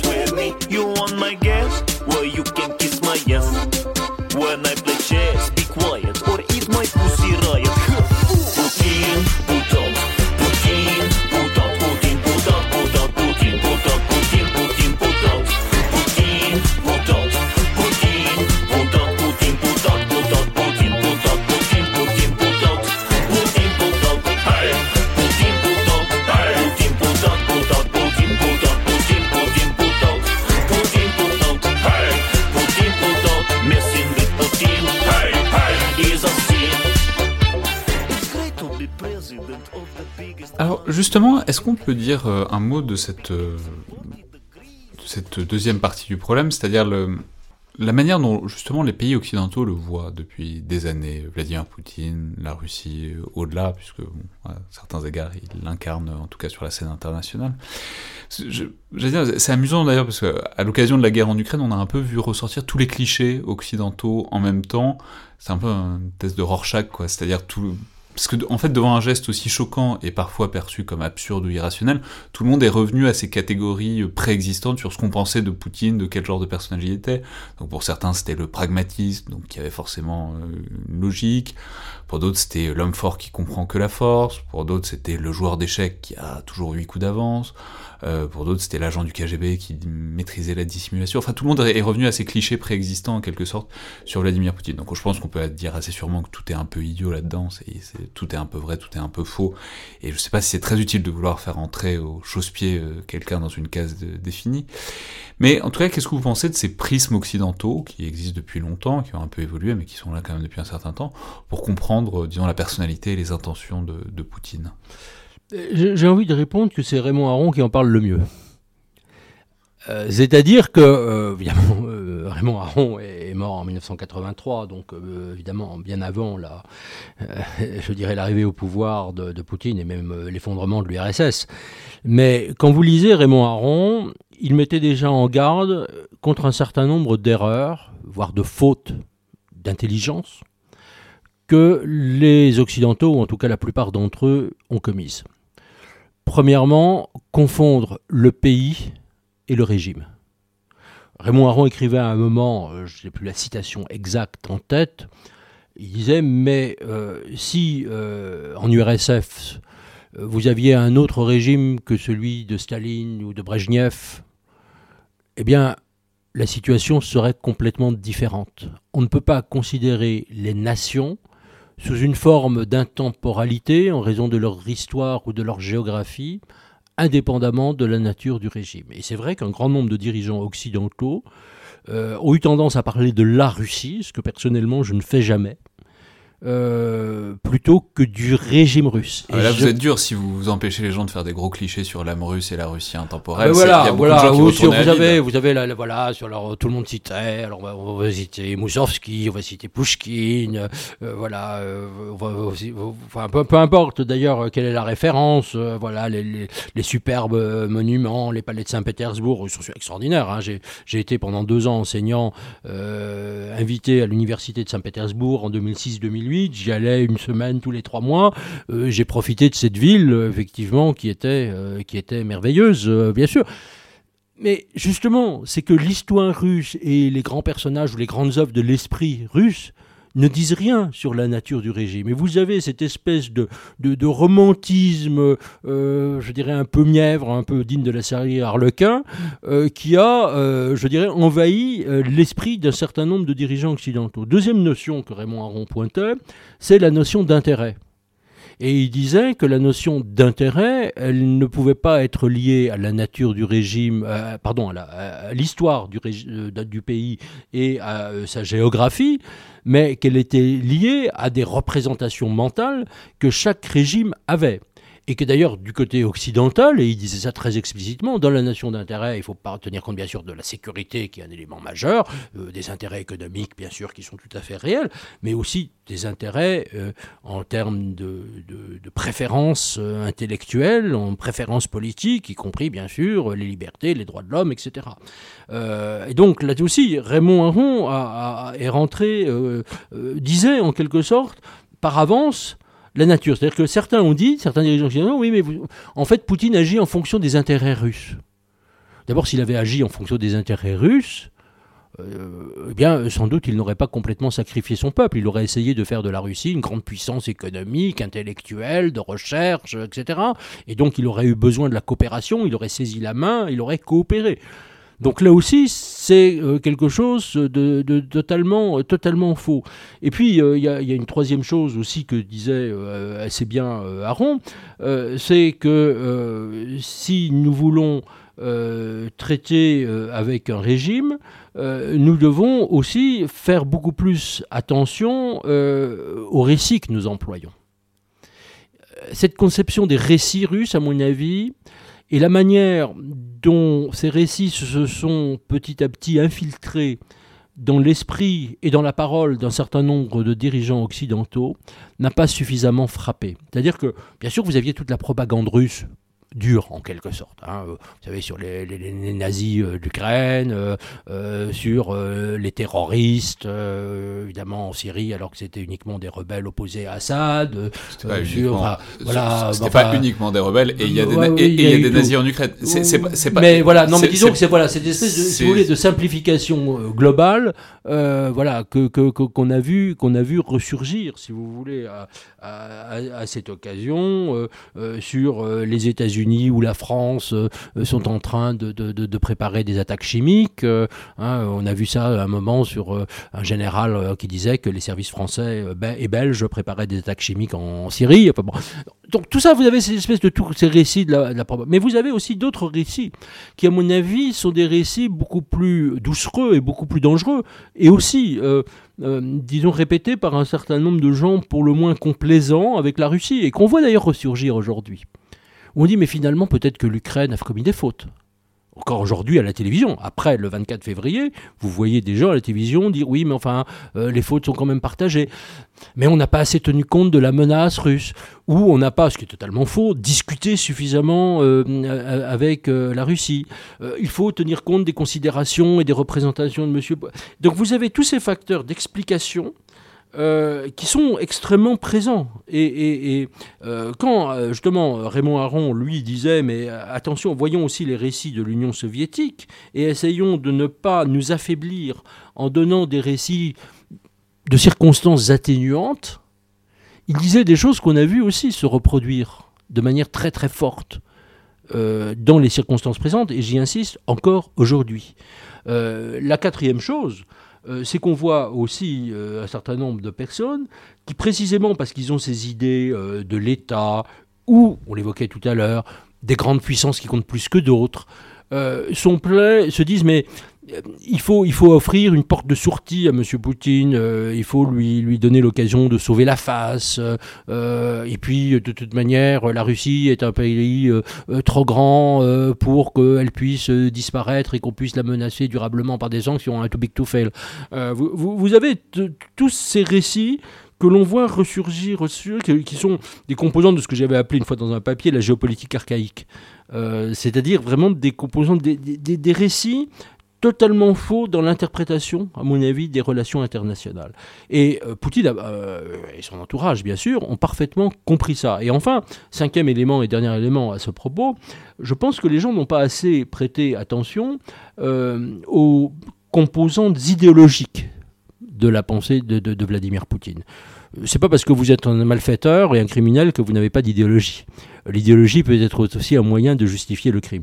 Et quand on regarde de près les inspirateurs de, Poutine, hein, euh, vous avez par exemple euh, l'un qui est des- un des plus connus, qui est Ivan Ilin, euh, qui, est mort en 1954, hein, donc euh, Poutine n'a pas connu, mais qui est un des inspirateurs, qui fournit l'épine dorsale de la pensée non seulement eurasiste, nationaliste de Poutine, avec d'autres qui ne sont pas nécessairement proches de lui. Oui, je pense qu'il va falloir que vous ayez la générosité de nous résumer cette pensée, parce que je, je soupçonne que les- le- on n'est pas forcément tous au clair dessus. Voilà, c'est-à-dire que c'est une pensée, euh, d'abord, qui évidemment euh, glorifie euh, la slavité, de la même manière que Hitler glorifiait la germanité, ce qu'on voit apparaître dans le discours de Poutine, plutôt dans le grand texte de Poutine de, du milieu de l'année 2021, je- juin ou juillet, je ne me rappelle plus, euh, où il explique que, par exemple, les Ukrainiens euh, et les Russes sont un seul peuple. Et donc c'est la slavité. Et ça, c'était déjà son discours en 2014. Bon. Deuxièmement, vous avez toute une composante, euh, je dirais, nationaliste, identitaire, naturaliste, c'est-à-dire que vous avez les vrais Russes euh, par rapport aux autres peuples. Donc avec, euh, euh, je dirais, appliqué en quelque sorte à la Russie, un peu une conception de, l'Ubermensch, donc du surhomme germanique. Vous avez aussi toute la composante qui était très présente, qui est présente chez Dugin par exemple, alors qui n'est pas un proche de Poutine d'ailleurs, il a compris qu'il était trop sulfureux, mais qui est quand même un inspirateur que l'on voit dans les cercles du Kremlin, euh, qui a quand même reçu Alain Soral, euh, donc euh, quand même euh, voilà euh, en Russie euh, volontiers. Euh, vous, prenez aussi un groupe qui est très proche de Poutine, alors c'est une idéologie très sommaire, euh, les, les- fameux euh, euh, motoristes ou bikers, enfin vous savez les, les night wolves, euh, les, les- les loups de la nuit, c'est-à-dire comme euh, et Poutine a chevauché des grosses motos avec eux. Il y a des Euh, photos de Vladimir voilà. Poutine en et, biker. et donc il est voilà et il- oui vous avez cela et donc ils sont allés avec des, des escouades de motos portant des insignes mais qui sont un groupe ultra nationaliste euh, que Poutine a très souvent loué, il est allé faire des choses avec eux, y compris, euh, je dirais, euh, dans, en, Crimée, dans des, des, grands rallyes. Vous avez cette, cette idée de, je dirais, de, de, la mort. Quand vous prenez quelqu'un comme l'un de ceux qu'on présente comme le confesseur, je ne sais pas s'il confesse vraiment, d'ailleurs, confesseur de Poutine, hein, le père Tikhon Shevkunov, qui est aussi un prêtre, mais quand même avec des fortes... fort relents antisémites, hein, il faut bien le dire, qui apparaissent bien sûr chez Dugin aussi, et qui apparaissaient déjà chez Eline également, euh, vous avez toute cette composante. En fait, euh, pardon, j'ai fait un très long papier sur le sujet, je ne vais pas euh, donc m'étendre trop longtemps là-dessus, mais vous avez cette composante qui est un mélange assez composite, on vous trouve aussi très bien décrit dans, le livre de, Timothy Schneider, The Road, The Road to Unfreedom, euh, La route vers l'absence de liberté. Il n'est pas traduit en français, mais c'est un ouvrage absolument remarquable, qui décrit toutes ces sources idéologiques de la composition. Donc vous avez un mélange de nationalisme, de racisme, euh, d'antisémitisme, euh, de conservatisme un peu traditionnel euh, sur, euh, sur euh, les valeurs, euh, des éléments d'emprunt au soviétisme, que l'on voit réapparaître d'ailleurs avec le, cul- le culte de Staline. Tout ceci sur fond de réécriture de l'histoire et de refus bien sûr de l'histoire réelle, dont le symbole, pour moi le symbole absolu de tout cela, ça a été la liquidation de Mémorial. Euh, je qui, qui apparaît clairement. sur Mémorial, rappelons que c'est l'association qui avait notamment beaucoup œuvré pour euh, documenter, disons, les victimes du, du, du, du régime soviétique et qui a été liquidée il y a quelques mois euh, par décision administrative. Donc en gros, ce que, vous, ce que vous nous dites, si je résume à très gros traits, c'est qu'on a beaucoup voulu y voir un pragmatiste, un homme d'État, quelqu'un qui défendait des intérêts de manière un peu dépassionnée de la Russie, sans voir qu'il y avait un- une sous-couche idéologique assez constituée, même si un peu, un peu désordonnée, ce que vous êtes en train de nous décrire, qu'il aurait peut-être fallu prendre au sérieux. Oui, avec, derrière, moi je l'ai interprété comme ça, euh, derrière ce qui apparaît quand même, c'est quelque, enfin pour moi la, la composante majeure, ça a été trop peu dit, euh, là aussi j'ai analysé ça assez longuement, mais je ne vais pas revenir en détail là-dessus, c'est le nihilisme, c'est-à-dire le goût de la destruction. Alors destruction bien sûr des valeurs occidentales fondamentales, notamment bien sûr les droits de l'homme, c'est-à-dire que le fait que Poutine commette depuis si longtemps des crimes de guerre ouvertement, pour moi la Syrie a été le tournant, c'est-à-dire que pour moi ça a été le, ce qui montrait la véritable nature du régime de Poutine. Euh, songez qu'à cette époque, les dirigeants occidentaux euh, disaient encore, dans les enceintes de l'ONU, euh, il faut demander à M. Poutine de calmer Assad sur ses crimes de guerre, alors même que Poutine en commettait. Vous aviez ce discours-là. Vous avez encore tout ce discours qu'on voit encore aujourd'hui, il n'y a jamais que de solutions diplomatiques et pas de solutions militaires. Donc, je pense que vous avez cette composante de destruction nihiliste qui, à mon avis, est vraiment première, qu'il faut prendre extrêmement au sérieux, parce que s'il n'y avait pas cette composante nihiliste, euh, Poutine n'aurait pas aussi détruit son pays. C'est-à-dire, c'est un peu le, vous savez, comme le, slogan punk euh, d'il y a très longtemps, le no future, en quelque sorte. Et c'est le no future aussi qui caractérise Poutine. Le no future pour l'Occident, mais le no future aussi pour la Russie elle-même. Mais alors du coup, que- qu'est-ce que ça a révélé euh, de tout ça selon vous, euh, l'aventure euh, de la guerre en Ukraine? C'est-à-dire comment est-ce que est-ce que c'est ça, c'est le nihilisme, donc on engage tout, on parie tout. Je vous ai vu, je vous ai lu dans un papier prendre l'exemple du joueur de blackjack, je crois. C'est-à-dire c'est pas un joueur de, poker ou d'échecs, c'est un joueur de blackjack au sens où il mise tout, il s'en fiche. Enfin bon, ceux qui ont déjà joué au blackjack savent, savent à peu près de quoi je parle. Donc comment est-ce la question c'est comment est-ce qu'ils ont pu en venir à ce projet de prendre renverser l'Ukraine euh, qui était honnêtement assez délirant sur le papier euh, d'envahir un pays aussi gigantesque que l'Ukraine est quand même assez différent qui est qui en guerre depuis 2014 puis qu'est-ce que ça montre de cette vision du monde et euh, Kremlin du, Kremlin et de Vladimir Poutine en particulier? Alors, vous savez, il y a, un élément que Hannah Arendt mettait au cœur des régimes totalitaires. Ce qu'est de plus en plus la Russie de Poutine, même si ce n'est pas un totalitarisme au sens euh, de encore, en tout cas de Hitler ou de Staline. C'est le mouvement. Et je pense que c'est ce mouvement perpétuel qui aujourd'hui est peut-être une des clés explicatives, hein, je me méfie de toutes les autres méta- métaphores, une des clés du système de Poutine, qui est liée aussi à sa propre perception de l'histoire et des dirigeants occidentaux, Euh, qui fait effectivement que les dirigeants ont toujours cédé. Et il s'est dit, mais pourquoi est-ce qu'ils vont céder Ils céderaient encore une fois cette fois-ci? Et encore une fois, on n'est pas à la fin de l'histoire, hein, euh, sur cette histoire du dernier conflit euh, contre l'Ukraine. Donc, essayons d'avoir le mouvement. C'est-à-dire qu'il il a besoin toujours d'avancer, toujours de conquérir, toujours, évidemment, de détruire. Et que la question euh, de la rationalité, qui faisait que certains, vous l'avez rappelé, disaient mais il n'ira pas jusque-là, tellement c'est absurde, parce que ce sera terrible pour l'armée russe, euh, ça va amener euh, strictement rien, le gain pour la Russie sera finalement assez faible. Mais je pense que même le terme de rationalité, on ne peut même plus raisonner en termes de rationalité ou d'irrationalité. On est, on est par-delà, en quelque sorte, je dirais, ce type de considération. Donc il a tenté le tout pour le tout. Encore une fois, on ne sait pas aujourd'hui s'il a gagné ou perdu. J'insiste quand même beaucoup là-dessus, malgré la résistance héroïque des forces ukrainiennes, euh, les sanctions fortes, pas assez à mon avis encore. Mais euh, donc il s'est engagé dans cette aventure en se disant, mais de toute manière, euh, je vais parvenir encore plus à déstabiliser l'Occident. Et finalement, je pense que c'est son pari, et c'est pour ça qu'il faut faire vraiment très attention à la suite.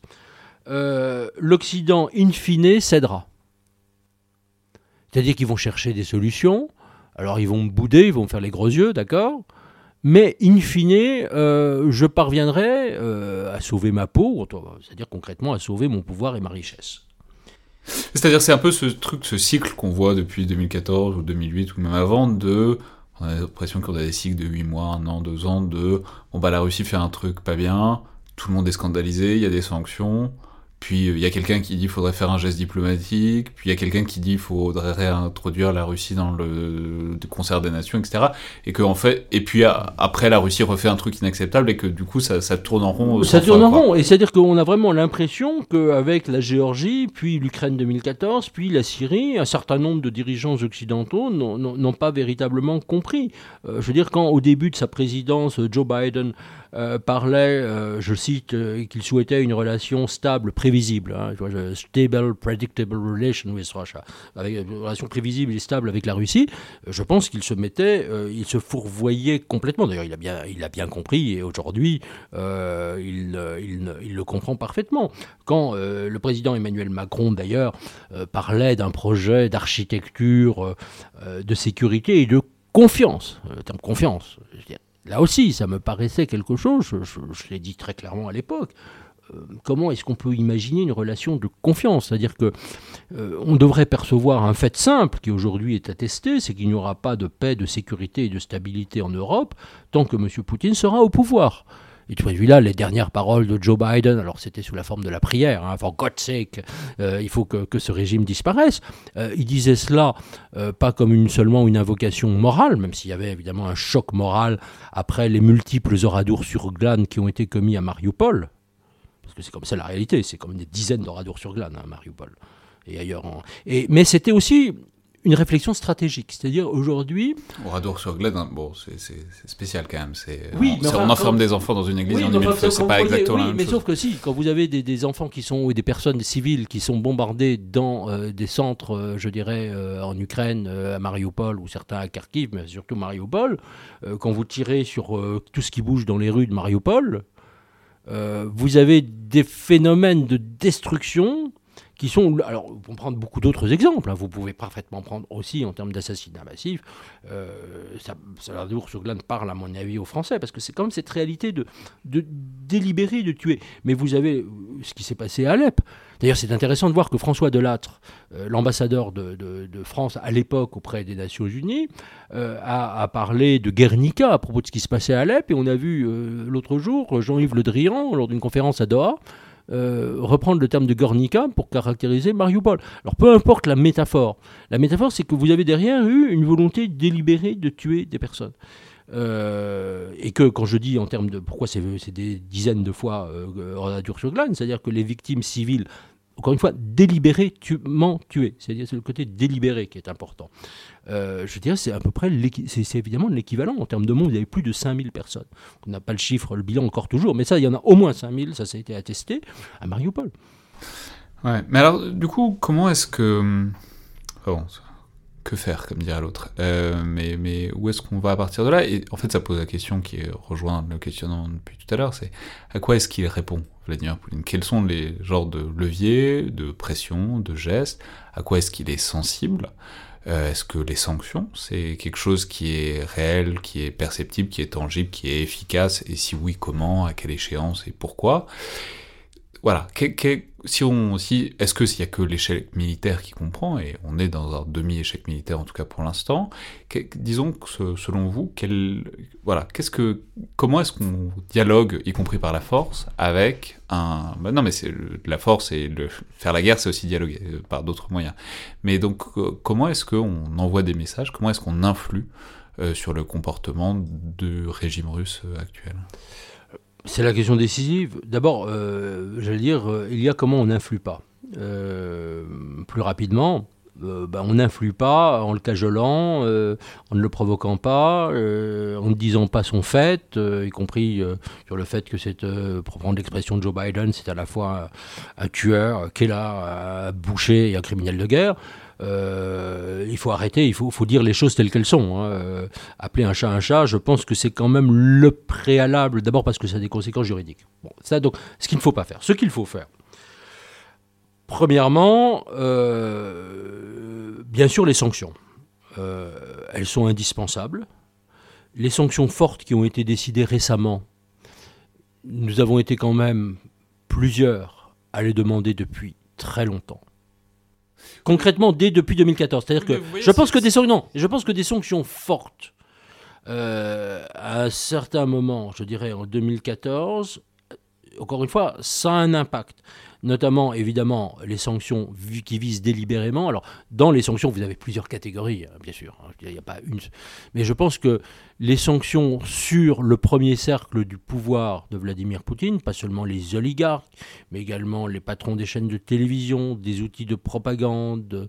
euh, vous savez, euh, il y, aurait dû y avoir 5000 personnes, hein, on pouvait parfaitement les identifier. Oui, mais vous voyez, si, on l'avait fait depuis 2014, il resterait moins de choses à faire. Alors on peut dire que peut-être qu'on n'en serait pas là aujourd'hui, mais c'est toujours, et c'est ce qui est très perceptible dans le discours des dirigeants occidentaux, c'est l'idée de se laisser des marges de progression, enfin de qu'on puisse toujours monter dans les sanctions, parce que si on va directement au maximum, après, bah, s'il continue à faire ce qu'il fait, qu'est-ce qui, Oui, quelles sauf sont qu'il y les a un moment, réponses? sauf qu'il y a un moment, encore une fois, moi je ne suis, je suis pas de ceux qui disent euh, les sanctions ne marchent pas. Je pense qu'elles ne sont pas suffisantes, je vais y revenir.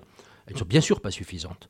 Euh, mais quand même, ce sont des éléments majeurs, euh, tout simplement parce qu'on voit déjà quand même quelques petits tiraillements dans le milieu des oligarques russes qui, qui n'apparaissaient pas, dans certains cercles quoi proches du pouvoir. est-ce que vous le voyez depuis Paris? Ah ben, on, on le voit déjà parce que vous avez un certain nombre d'oligarques qui ont pris euh, déjà leur distance, tout simplement pour sauver quand même aussi leurs biens, parce que ils ont des intérêts économiques puissants. Mais alors, Que deuxièmement, quoi, vous avez quand ils même- sont partis? Alors il y en a certains, il y en a certains qui ont commencé, je dirais, à partir, oui, ou qui étaient déjà à l'étranger et qui ne vont surtout pas revenir. Alors aussi pour protéger bien sûr leurs biens. Il y a, un cynisme de leur part euh, absolu et, je, je vais certainement pas tout à coup, euh, je dirais, euh, les, les- bénir ou les féliciter. Mais bon, c'est une réalité que pour une série de personnes russes, notamment des classes moyennes ou classes supérieures, sans être des gens très très riches comme les oligarques, ça a des conséquences. Euh, je veux dire, moi, je, je le vois chez des gens que je connais, ils peuvent plus envoyer de l'argent euh, s'ils sont à l'étranger à leur famille en Russie, et s'ils sont en Russie, ils ne peuvent plus envoyer de l'argent à l'étranger, ils ne peuvent plus voyager. Euh, donc, euh, je veux dire, ça, ça commence, au bout d'un certain temps, ça ne va nécessairement avoir des conséquences pour la société. Ensuite, vous avez... Ils peuvent plus Ça, voyager en fait. Europe. Pardon Ils peuvent plus ils voyager peuvent, en Europe, alors, aux ils peuvent- États-Unis. alors, ils peuvent toujours voyager aux Émirats ou en Inde ou en Chine. Oui, mais sauf que souvent, ils ont quand même très envie d'aller en Europe. Et surtout, si vous avez par exemple leur conjoint euh, qui aime bien quand même profiter euh, soit de la côte d'Azur, euh, soit, soit de- des plages de l'Italie ou de la Grèce, ou quand même des, des- des- des soldes privés chez Hermès ou ailleurs, parce que peut-être qu'Hermès sera bientôt plus en Russie aussi. Bon, donc c'est quand même un, un inconvénient. Et surtout, un autre élément d'ailleurs, peut-être encore plus important pour eux, c'est qu'ils ne vont plus pouvoir aussi envoyer leurs enfants dans euh, les collèges euh, ou les universités euh, UP et de bon niveau euh, en Occident. Et ça, c'est un facteur qui joue. Donc, si vous voulez, ça accroît, c'est pas suffisant, je le répète, mais ça accroît quand même la pression sur le régime. La coupure, euh, là aussi, on était quand même plusieurs à le proposer depuis longtemps, la coupure de SWIFT, hein, euh, notamment euh, donc le système de transferts bancaires internationaux, euh, ça a été un facteur majeur. Donc, tous ces éléments-là mettent la pression, je pense, sur euh, le régime. Maintenant, euh, ça ne suffit pas. Je suis de ceux qui disent aujourd'hui que euh, la question aujourd'hui n'est plus celle, pour reprendre les termes de la guerre froide, mais je ne ferai jamais de comparaison entre la guerre froide et ce qui se passe aujourd'hui. Je suis très, vraiment là-dessus, je suis, je pense qu'il faut vraiment séparer chaque période historique autant que possible. Je pense que aujourd'hui, le containment ne, suffit plus. C'est-à-dire qu'il faut vraiment passer au rollback. C'est-à-dire que concrètement, aujourd'hui, dire, on, ne peut pas accepter euh, que à la fin de, cette guerre en Ukraine, si fin il y a, parce que ça peut être, on peut aussi avoir une stratégie d'enlisement pour plusieurs années. hein, c'est partie des, des hypothèses tout à fait euh, euh, possibles, voire raisonnables. Euh, il ne faut pas considérer que, euh, comme l'avait dit un ancien des ministres des Affaires étrangères dans un article, à mon avis assez détestable en 2017, euh, euh, voilà, il faut prendre nos pertes sur la Syrie et la Crimée. Euh, je pense que ce genre d'attitude n'est pas acceptable, parce qu'on ne peut pas accepter si on croit au droit international, au respect des frontières, aux règles fondamentales. Donc il y a un moment il faut riposter. Je sais pas de qui vous parlez, mais je préparais que c'est Hubert plutôt Oui, oui, effectivement, c'est un entretien. Je pouvais relire les articles du février 2017, euh, effectivement, qui est parfaitement, euh, parfaitement clair. Bon, mais je pense que ça, ça fait partie des choses qu'on ne peut pas dire, qui sont inacceptables, mais qui ne sont pas inacceptables uniquement sur le plan moral, c'est-à-dire qu'on ne peut pas effacer des victimes comme ça. Ça, c'est, vous savez, euh, vieille, euh, ça c'est peut-être ma tradition familiale. Je pense que quand vous avez des crimes de guerre, euh, ce n'est pas pour rien qu'ils sont imprescriptibles. Et je pense qu'il faut le rappeler à l'esprit public et que nos dirigeants doivent vraiment rappeler, je dirais, ces crimes de guerre jour après jour. Ils auraient dû déjà le faire pour la Syrie. Donc ça veut dire quoi? Ça veut dire, encore une fois, intervenir. Encore une fois, si on regarde le péché majeur, euh, je ne suis pas le seul à le dire, bien sûr, mais enfin, euh, le péché majeur, ça a été la non-intervention euh, d'Obama en Syrie en 2013, après les attaques chimiques de la Ghouta du régime Assad. Qui s'est, tout ceci s'est suivi d'ailleurs par une protection, bien sûr un dédit, une propagande de ces crimes par la Russie, alliée du régime Assad. Parce que si on avait envoyé un signal, et je rappelle que le président François Hollande, en 2013, était prêt à, intervenir, et, voilà, je pense qu'on aurait aussi envoyé un signal à la Russie en disant il y a une vraie frontière. Il y a effectivement, euh, beaucoup discuter des stratégies de ligne rouge, je n'y crois pas, pas beaucoup, mais je pense que euh, quand on en a, il faut effectivement qu'elle soit totalement appliquée. Ensuite, en 2014, je trouve qu'on a, on, a, on a laissé faire. Euh, ce qui a d'ailleurs démontré que pourquoi est-ce que François Hollande ensuite et Angela Merkel ont- sont allés dans les accords de Minsk? C'est précisément parce que les États-Unis ont été faibles. Si aujourd'hui euh, on voit l'attitude d'un certain nombre de dirigeants occidentaux qui disent mais on ne va pas intervenir, c'est aussi parce que euh, le président Joe Biden a clairement dit qu'on n'aurait pas d'opération militaire en Syrie. Donc concrètement, moi ce que je veux dire par là, c'est qu'il y a un moment où l'option militaire, je dis bien l'option militaire, qui doit être certes mesurée, proportionnée, adaptée, tout ce que vous voulez, euh, réfléchie, euh, en tenant compte des risques, reste vis-à-vis de ce régime la seule option. Et je sais que je suis minoritaire en disant cela aujourd'hui, je l'ai dit assez souvent. Vous êtes minoritaire parce que c'est ce que tout le monde dit, c'est que ben, en fait la Russie est une puissance nucléaire et que il se voilà, personne n'a personne n'a envie d'une confrontation ouverte entre les- l'Alliance Atlantique et la Alors, Russie. euh, je, ben, je, je suis bien sûr d'accord, mais sauf que si à un certain moment, mais je ne dis pas que c'est une, solution facile, et je sais que si j'étais euh, président de la République euh, euh, ou responsable euh, militaire, je, je serais le premier à avoir euh, des hésitations. Je ne pense pas que la position facile. Mais euh, imaginez, euh, ça a été très bien dit l'autre jour par, euh, par Antoine Bandas d'ailleurs, en disant, mais si on considère que la menace nucléaire, d'une puissance nucléaire, entraîne la non-intervention des pays occidentaux, et ça vaut aussi, bien sûr, pour la Corée du Nord, ou ça vaut pour la Chine communiste, ça veut dire que ces puissances ont toute l'attitude pour agir. Et donc là, je pense qu'on est dans ce dilemme sur lequel il faut vraiment réfléchir, euh, et cela d'autant plus que Vladimir Poutine a toujours dit, déjà en 2014, euh, il, a, toujours proféré pardon, ces menaces euh, d'intervention nucléaire. Il ne les a pas cachées, d'ailleurs, au lendemain de- du déclenchement de cette nouvelle offensive contre l'Ukraine. Mais aujourd'hui, quel est effectivement le seuil? Et on est effectivement dans un jeu, pour le coup, qui est, qui est psychologique, qui consiste, et c'est extrêmement évidemment dangereux, délicat, à tester, à tester l'adversaire. Euh, C'est-à-dire, euh, jusqu'où est-ce que l'adversaire ira? Et, là, c'est vrai que Poutine profite de cela euh, pour dire, mais surtout, vous n'intervenez pas, sinon vous serez, c'était son discours, déjà, il y a de nombreuses années, il a dit en ces termes, sinon vous serez responsable de la Troisième Guerre mondiale. Ouais, mais là, on parle de l'Ukraine. Enfin, je veux dire, il y a des lignes rouges qui ont été tracées extrêmement nettes, extrêmement réaffirmées pour le coup de la part du pouvoir américain de absolument tout le monde. C'est les frontières de l'OTAN. Voilà, c'est pas, Oui, pas alors- un pied en Pologne, pas un pied dans les États baltes, pas, pas un Alors- pied dans l'Alliance Atlantique. C'est à part- Non, mais ce que je veux dire, c'est qu'à partir du moment où on dit que c'est ça la ligne rouge, c'est difficile de dire ah non mais en fait il y avait l'Ukraine aussi dedans. C'est- compliqué de Alors, déplacer sa, sa ligne Mais rouge. justement, ça, ça pose toute une question sur laquelle il y a eu beaucoup, beaucoup de réflexions. Euh, Qu'est-ce que ça veut dire aujourd'hui que les lignes rouges? Est-ce qu'il peut avoir une stratégie de ligne rouge? Parce que Biden en a répété une autre récemment. Il a dit, euh, et Stoltenberg lui a emboîté le pas euh, quelques jours après, Donc le le secrétaire secrétaire de général l'OTAN, pardon, euh, en disant mais la ligne rouge, c'est l'utilisation d'armes chimiques ou bactériologiques en Ukraine. Euh, sauf que c'était pas très heureux de sa part. Ah, ça c'est Euh, plus discutable parce que c'est. mais voilà, et c'était d'abord c'était pas discutable parce que comme le précédent de 2013, donc du coup ça- la crédibilité Ouais. euh, quand même peut être sujette à caution, en tout cas Puis, au- mal interprété. D'une Et manière générale, au nom de quoi est-ce qu'on intervient? Alors certes, c'est des crimes Voilà. de guerre, mais Alors parce qu'encore une fois, si c'est effectivement parce que ce sont des armes prohibées, on peut dire que les armes à sous-munitions qui ont été très vraisemblablement utilisées en Ukraine sont aussi des armes prohibées. Euh, donc ce n'est plus une question d'armes. Là où vous avez une réflexion, mais je, ne prétends pas apporter une réponse, parce que est-ce que vous pouvez parfaitement séparer euh, un pays membre de l'OTAN et un pays non membre de l'OTAN? Et c'est là où j'ai deux interrogations, mais qui sont des interrogations, qui ne sont pas des réponses. Euh, premièrement, on peut parfaitement dire qu'à partir du moment où l'Ukraine est attaquée, c'est la sécurité des autres membres de l'OTAN qui est en cause. Ensuite, vous avez eu des précédents.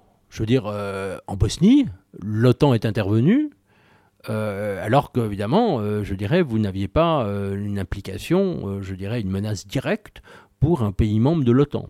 Donc l'idée qu'effectivement, il y a une frontière de l'OTAN... Ah oui, il y avait un mandat de l'ONU euh, Il y avait un mandat de l'ONU, mais encore une fois dans d'autres dans d'autres circonstances que celles d'aujourd'hui. Mais à partir du moment où l'Ukraine, en vertu de l'article 51 de la Charte des Nations Unies, dit mais vous avez un agresseur, et donc sur le sol de l'Ukraine, je dis bien sur le sol de l'Ukraine, et ça c'est quand même une précision juridique très importante. euh, nous pouvons demander l'assistance de forces extérieures contre des agresseurs qui se trouvent sur les formes de sur le territoire ukrainien ou d'ailleurs dans les eaux territoriales ukrainiennes. Euh, je pense une partie de la mer d'Azov. On met dans un scénario de légitimation.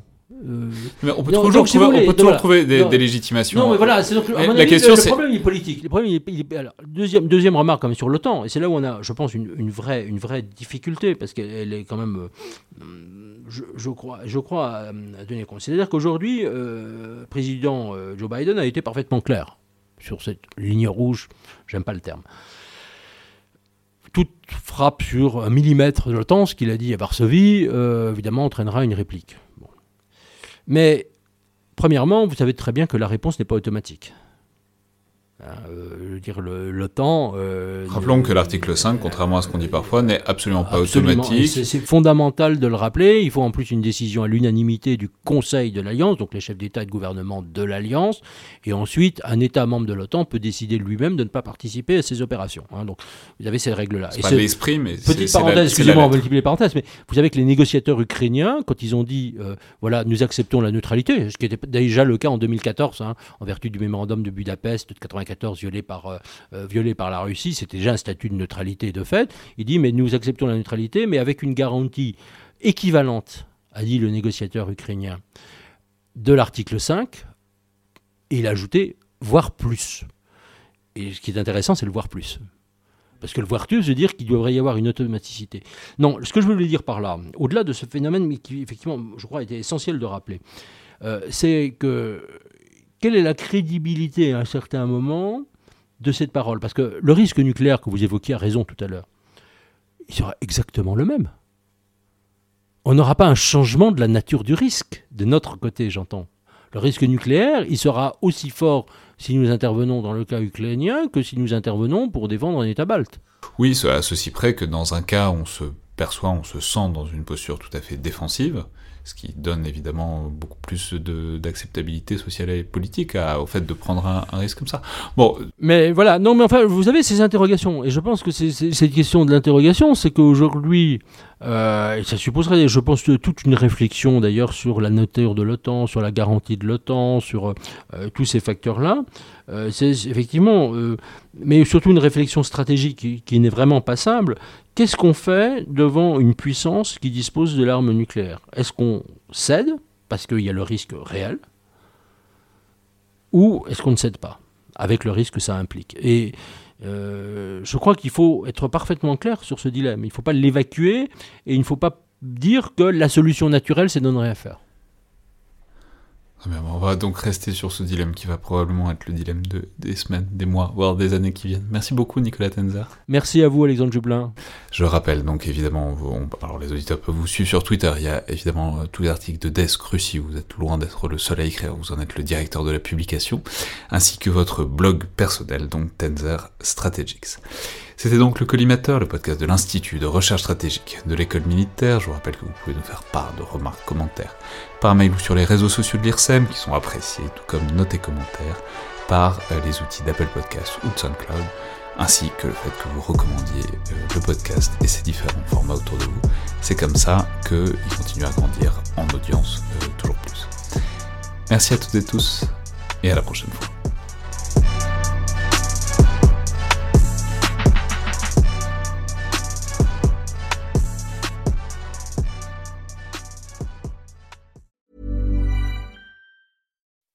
When you make decisions for your company, you look for the no-brainers. If you have a lot of mailing to do, stamps.com is the ultimate no-brainer. Use the stamps.com mobile app to mail everything you need to keep your business running with up to 89% off USPS and UPS. Make the same no-brainer decision as over 1 million other businesses with stamps.com. Use code PROGRAM for a special offer. That's stamps.com, code PROGRAM.